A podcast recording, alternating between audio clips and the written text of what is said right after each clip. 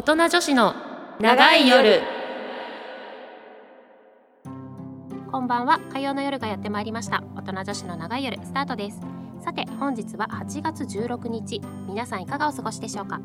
この番組は一人一人の価値観が多様化した今恋愛や結婚ジェンダーを超えた男女の在り方だってもっと多様化していいはず。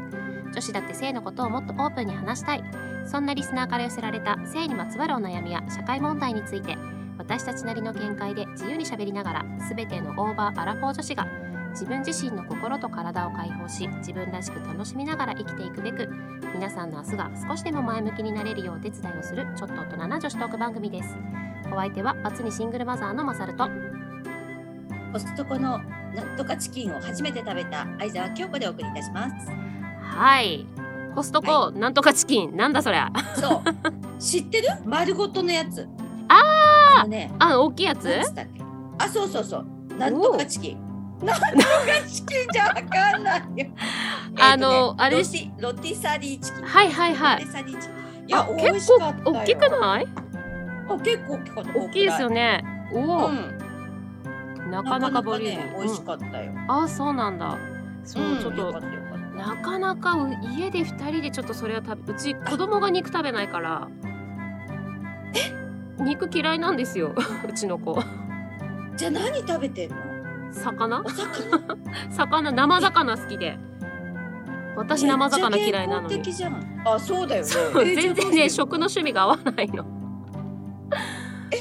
じゃあ何？焼き魚とか煮魚ととかと？とかそうそうそう。だから食べてまあずひきひきそうひき肉料理？ハンバーグとかさミートソースとかは食べるんだけど。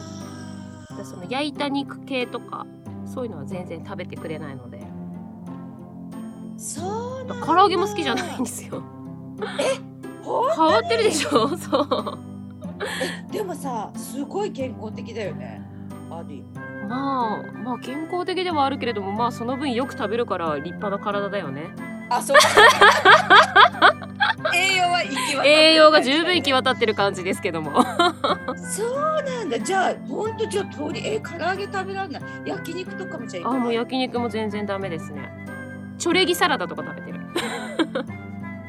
いやでも確かにさ二人だとさまあ二人ともよく食べるとはいえさそうそう。コストコの量はさすがにちょっと無理かな。私もよく食べるけどさすがに。だってあの肉一人で食べることになるんでしょ？ちょっと無理だな レンジしてください。そうですね。はい。はい。ということでちょっと今週もれいちゃんお休みなんですけれども2人で、はい。えー、2人でお送りしていきたいと思います。今週も最後までお付き合いよろしくお願いします、よろしくお願いします。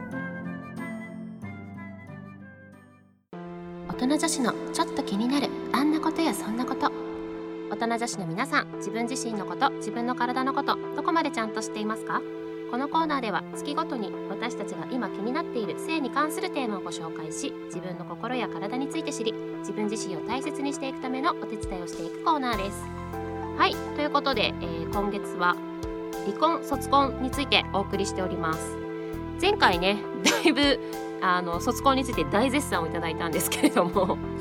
そう違った、ね思ってたのとねちょっと違ったっていうことでね、なるほどという感じだったんですけども、まあ、前回その卒婚とは何なのかみんなどんな理由で卒婚したいと思うのかについてご紹介していきました。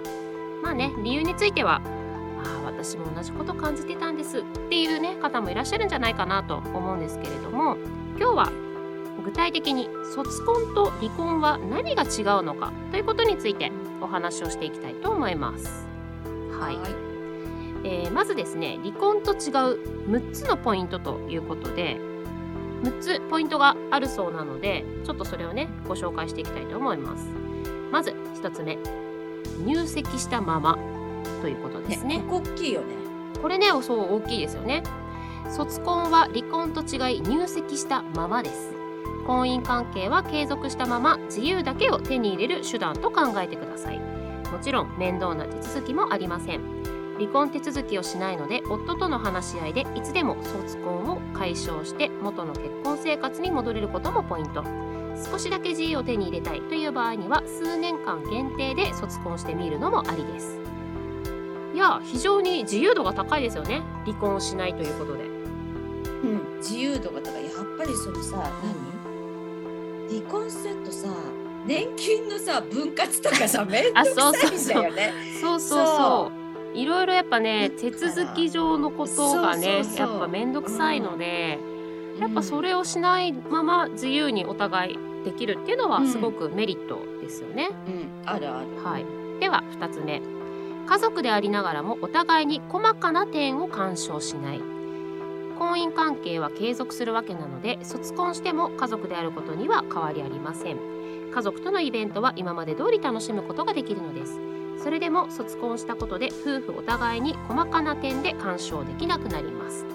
ということですね、まあ、これはあのどうなの？干渉できなくなるってさこれなんか手続きとかない全然手続きとかもなくて要はそのね。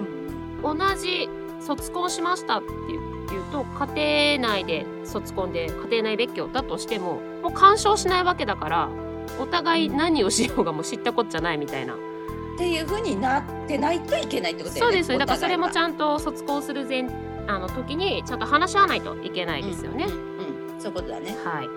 そして3つ目、まあ、この辺も結構手続き関係ですかね。相続関係がそのまま。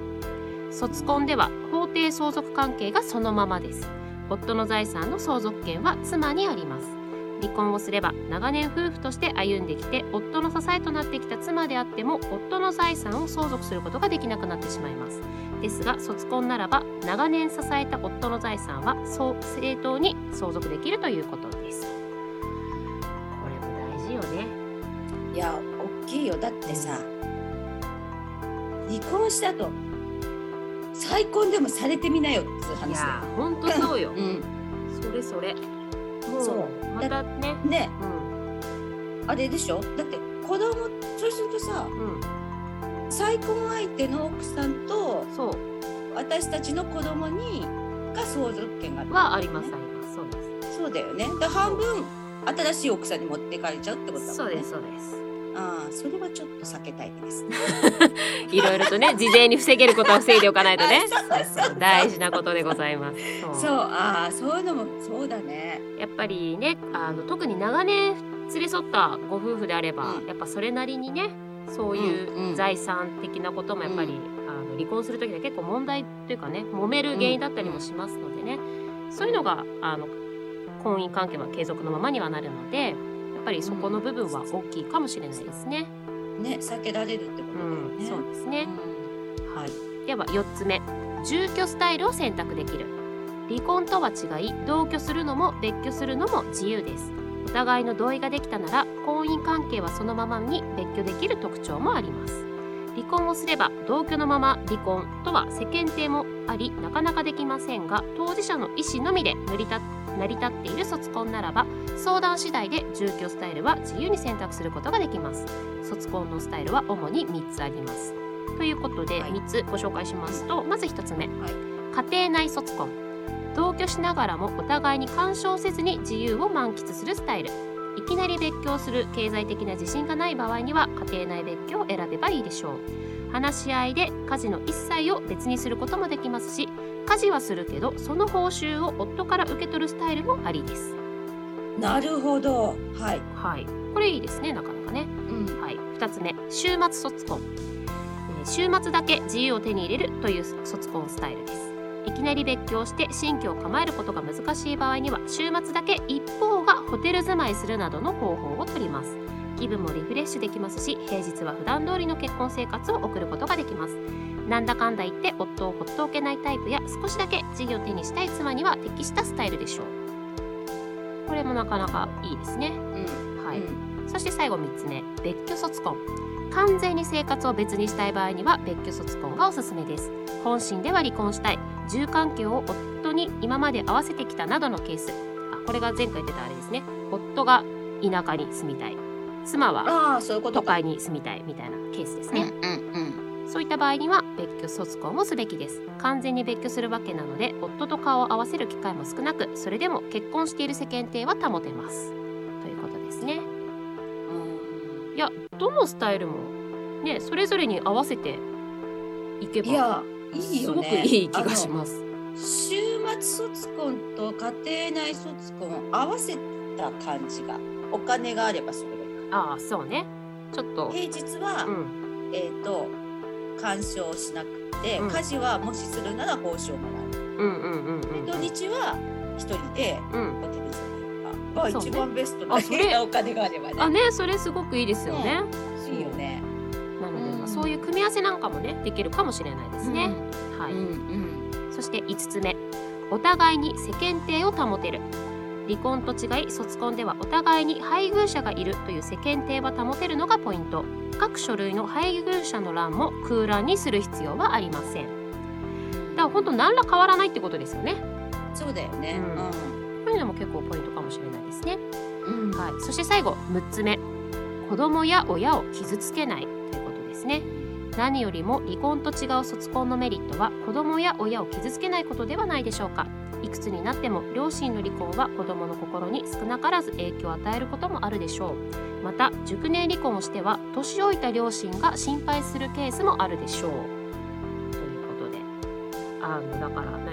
誰にも迷惑をかけない。迷惑や心配をかけない？っそう。ていうことよでねねこの子供にもそうなんだけどさ両親もそうだけどさうん。うん年老いていく自分たちなわけじゃん。65とかそうですね。定年した後にさ、やっぱりね健康不安っていうのはね 年々もうあなたは若いから分かんないけど年々こうねいやでもさ死んじゃってるかもしんないわけよ。確かに。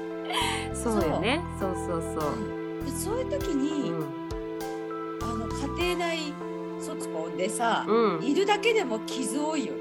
そうね。確かに。そう。何かあった時にはやっぱそれこそねあの緊急事態があった時にはねお互いに助け合えるからね。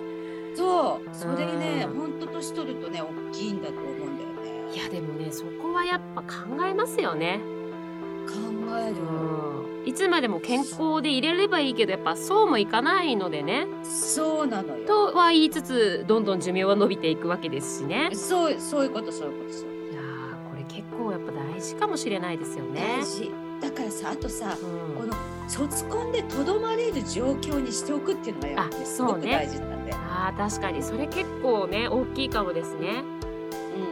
うん、だってもうそれが我慢できないから離婚するわけでしょ。そうそうそう。もう行くとこまで行っちゃうっていう話だから。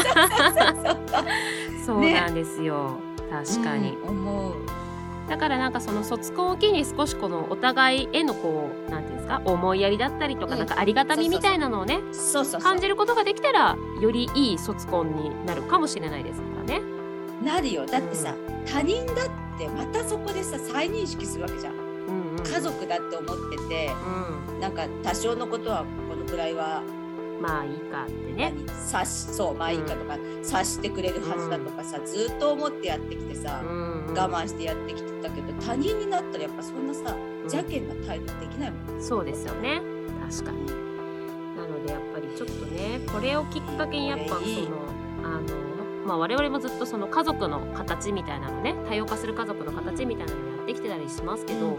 これほんとね新しく取り入れていい気がしますね。うん、いい。本当いいよ。ね。本当いいって私だけが言ってるかもしれないけど。本当いいよねこれ。いやそうだ前回も言ったけどやっぱ時代に合ってると思うんですよこれ。本当に。思ううん。だから昭和の男が時代に合ってないのよ多分。もうね申し訳ないけどね ちょっとやっぱしんどいってもう。言ってしまったら。そう。そう。ちょっと目を覚ましてほしいかもしれないですね。はい、うん。まあ、ということでですねあの、はい。また次回もこの卒婚についてお話をしていきたいと思いますので、ちょっとねこれはね中身が濃いね。すごくいい。おすすめだ私今月ねあの5週あるのでねあのじっくりはい。深掘っていきたいと思います。はい。はい、ということでここで一曲ご紹介します。シュープリームスで You Can't Hurry Love。どうする？うちのセックスレス。はい、ということで続いてのコーナーは。拍手入れないであ、いら、いや、あ、大丈夫です。はい。週替わりで変わるるコーナーです。第3週の本日はどうする？うちのセックスレスです。このコーナーはセックスレスを解消したい夫婦もいればこのままセックスレスでも問題ないという夫婦もいたりセックスレスといっても夫婦によって様々ですセックスレスを良し悪しではなく我が家ではどうしていきたいのかまた実際にセックスレスから脱却した解消法などセックスレスにまつわるあれこれをご紹介していくコーナーですはい、はい。えー今月はですね40代からのセックスレス主婦の本音、うん。あなたの妻はどっち？からお。お送りしていきたいと思います。こちら2020年5月23日のオールアバウトより抜粋しております。こちらの記事を書いた方がですねカップル不仲の原因を性を通して考えるセックスレス改善専門家の三松真由美さんという方が書いた記事なんですけれども、まあ、これぜひねあの、まあ、女性もそうですけど男性にもねご主人にもちょっとぜひ知っていただきたいかなという内容ですね。はい、ということでちょっと読んでいきたいと思います。40代からのセックスレス妻の性欲を考察男性向けの週刊誌などでは中年男性の性の特集が盛んに組まれていたりしますしかし性のテクニックや性力をキープする方法などセックスに関して細かに解説した記事に人気が集まるそうです。ただこれはあくまでも男性目線の内容であって女性側の体と気持ちは置き去りになっていないかと心配になることもあります。と筆者は。おっしゃってますね、まあ女性は30代後半になってくると子供も成長し落ち着いて自分の体に向き合う時期になります。子育て中はがむしゃらに家族のために生きてきたが子供の手が離れた時にもしかしてセックスレスと気づき不安になりました。ですとかやっと自分の時間が持てるようになったら長い間夫を父親としてしか見ていないことに気づいた。産後夫の誘いを断っていたらいつの間にか誘われなくなっていた。というような意見が数多く寄せられるそうです。セックス回数頻度の減少に不安を感じ始めるのです。ということですね。そして、えーそんな不安を抱えながら40代を迎え今度は世代特有の更年期障害や体の渇きに直面するようになり久しぶりにパートナーに誘われてもその気になれない痛みを感じて集中できない夫の自己中心的な動きに呆れるという寝室事情の不協和音が出てくるそうです。まあこれはねあのよく出てくる話ですよね。はい、一方で年齢を重ねてから性欲が高まり疲れている夫の淡白なセックスでは満足できないという対極の方々も出てきます。このようにセックスはもう卒業と思う女性とこれからまだまだセックスを楽しみたいと思う女性と大きく二極化する傾向があるのが中年女性の性なのですということなんですが非常に大きくうなずいていらっしゃいますけれどもいやもうこれ全部わかる。もうその通り私のこのね過去を書いて いつの間にか覗き見されてた。いやほんとねその時によって違うんだよね。うん。気分がね、女性の。だやっうん。ぱりその、まあ、ずっとね言ってきてますけどやっぱりその男性目線のその性セックスってうん。やっぱりそのテクニックだとかいかにその勢力をね保持するかみたいな、うん、もう。さうん出すのをさ自分が出すのが最優先なんですすよね。そうそうそう。ここが違うんだよ。本当その三松さんもおっしゃってますけども女性側の体と気持ちは置き去りになっていないかと。うん、いややっぱ。ここですよね。うん、そう。そこなんだよ。ここがねやっぱりそこに気づいてほしいそよ。う汲み取ってほしいんですよね。汲み取ってほしいっていうのもあれ偉そうですけどでも実際ねうん、言わなきゃいけないわけじゃん私たちが。そうですね。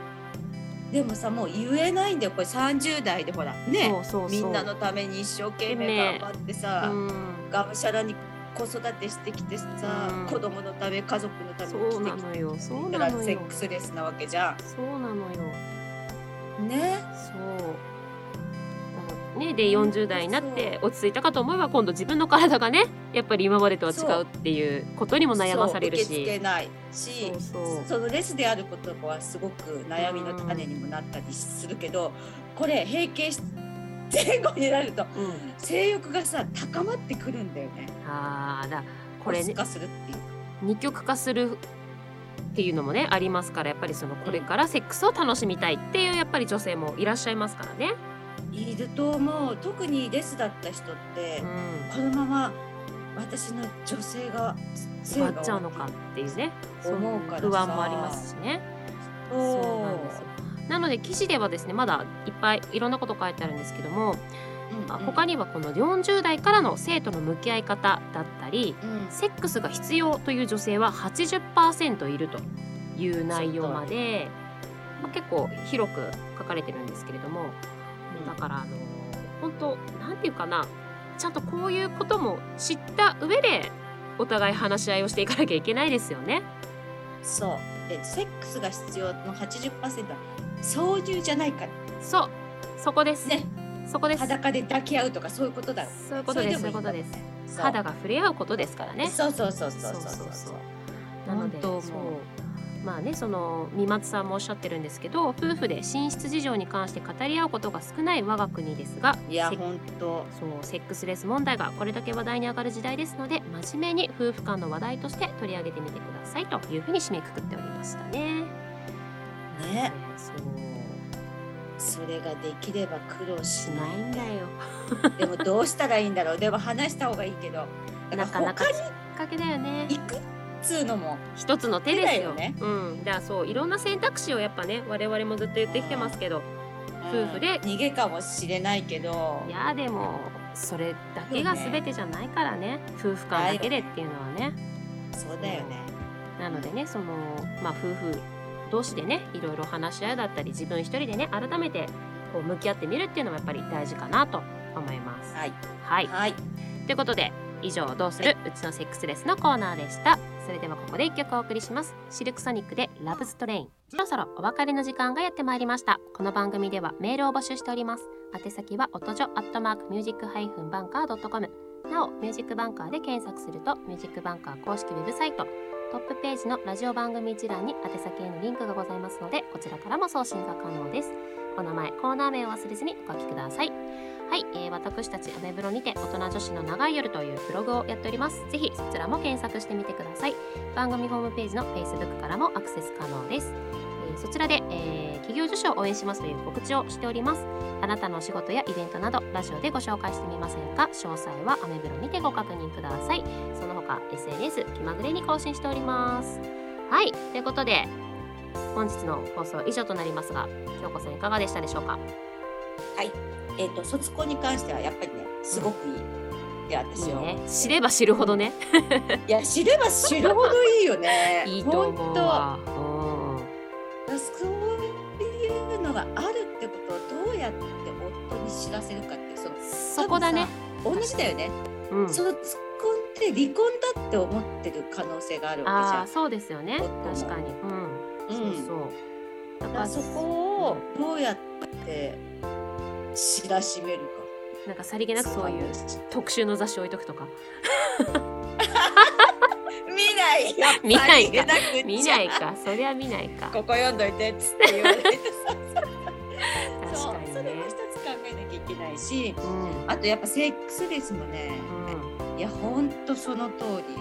30代40代50代ね自分の体に合わせ体と心に合わせてさね揺れ動くわけじゃん。いや、本当そうですよ。そう。その肌と肌の触れ合いがうん揺れ動く中でも大事なんだよずっとそれをそこのコミュニケーションね。